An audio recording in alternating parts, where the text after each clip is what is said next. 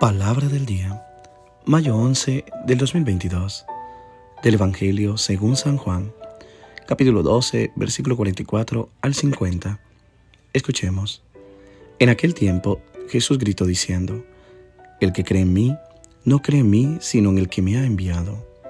Y el que me ve a mí, ve al que me ha enviado. Yo he venido al mundo como luz, y así el que cree en mí no quedará en tinieblas.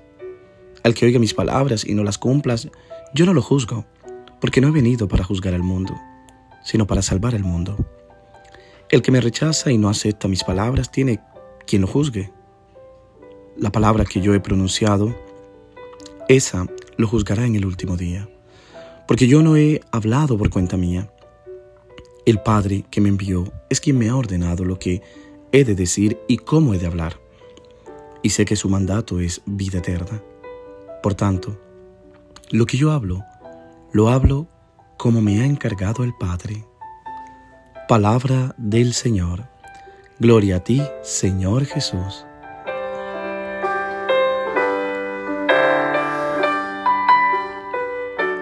¿Qué tal mis queridos hermanos y hermanas? Una vez más, aquí, haciéndote compañía con este meditar de la palabra. Pido a Dios que hoy él siempre está en tus pensamientos, en tus palabras, en tus acciones. Y que lleves a Dios a los demás, a quienes no lo conocen. Esta palabra se haga vida en el corazón de los que no creen, no aman, no lo buscan y no lo siguen.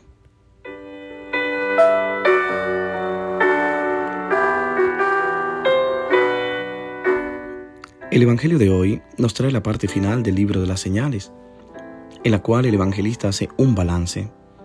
Muchos creen en Jesús y tienen el valor de manifestar su fe públicamente. Otros discípulos creyeron, pero no tuvieron el valor de manifestar públicamente su fe.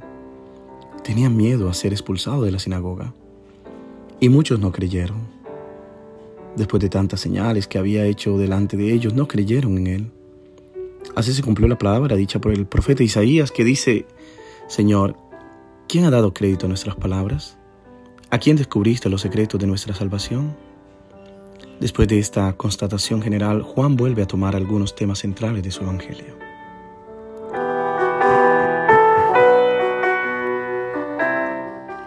Las palabras de hoy son palabras de luz, diría son palabras del sol, pero hay que leerlas y meditarlas en su contexto que es el Evangelio de San Juan, el más sublime de los cuatro. Aquí en efecto Jesús se centra en su identidad divina hasta el punto de decirse a sí mismo una cosa con el Padre. Quien me ve a mí, ve al que me envió.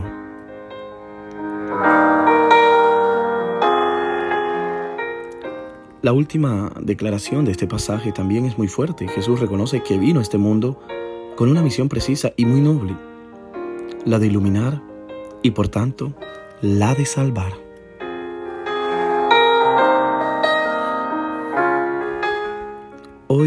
Hombres y mujeres de todas las edades y condiciones a menudo corren el riesgo de perder la correcta orientación espiritual. Los ruidos de los que creen en los ídolos del dinero, materia del placer y del poder, tratan de oscurecer el camino de la verdad, la justicia, el amor. Aquí precisamente por eso Jesús afirma el motivo de su encarnación, muerte y resurrección. Sí, suya es la actualización de una voluntad la voluntad de nuestra salvación. Si alguno oye mis palabras y no las guarda, no lo condeno, porque no vine a condenar al mundo, sino a salvar al mundo. El que me rechaza y no acepta mis palabras, tiene quien lo condene. La palabra que he dicho lo condenará en el último día. Es lo que nos dice hoy Jesús.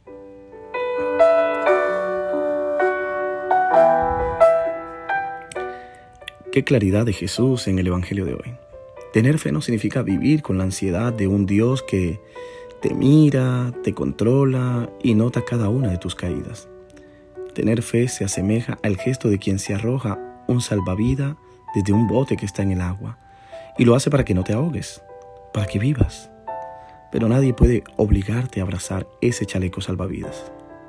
Si no lo haces y te ahogas, no debes pensar que has recibido la muerte como una condena de quien te arrojó el chaleco salvavidas, sino como consecuencia de tu libre elección de no querer utilizarlo en el momento oportuno.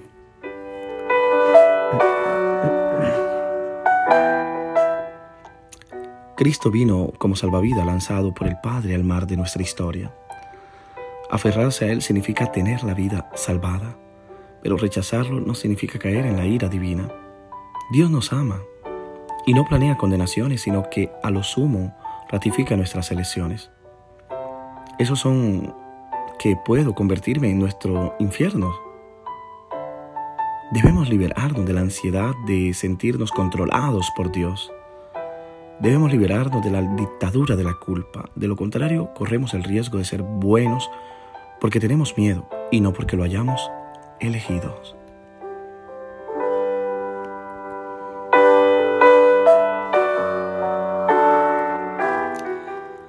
Deberíamos considerar nuestras elecciones más seriamente. Ahí es donde se juega nuestro juego, no en el cielo, sino en la tierra. Mis hermanos y hermanas, que esta palabra que hoy meditamos se convierta en vida en nuestros corazones, aumente nuestra fe, nos acerque más al Señor, para verlo como Jesús lo ve, al final como un Padre. Que Dios te bendiga en el nombre del Padre, del Hijo y del Espíritu Santo. Amén. Te deseo un feliz día. Reza por mí.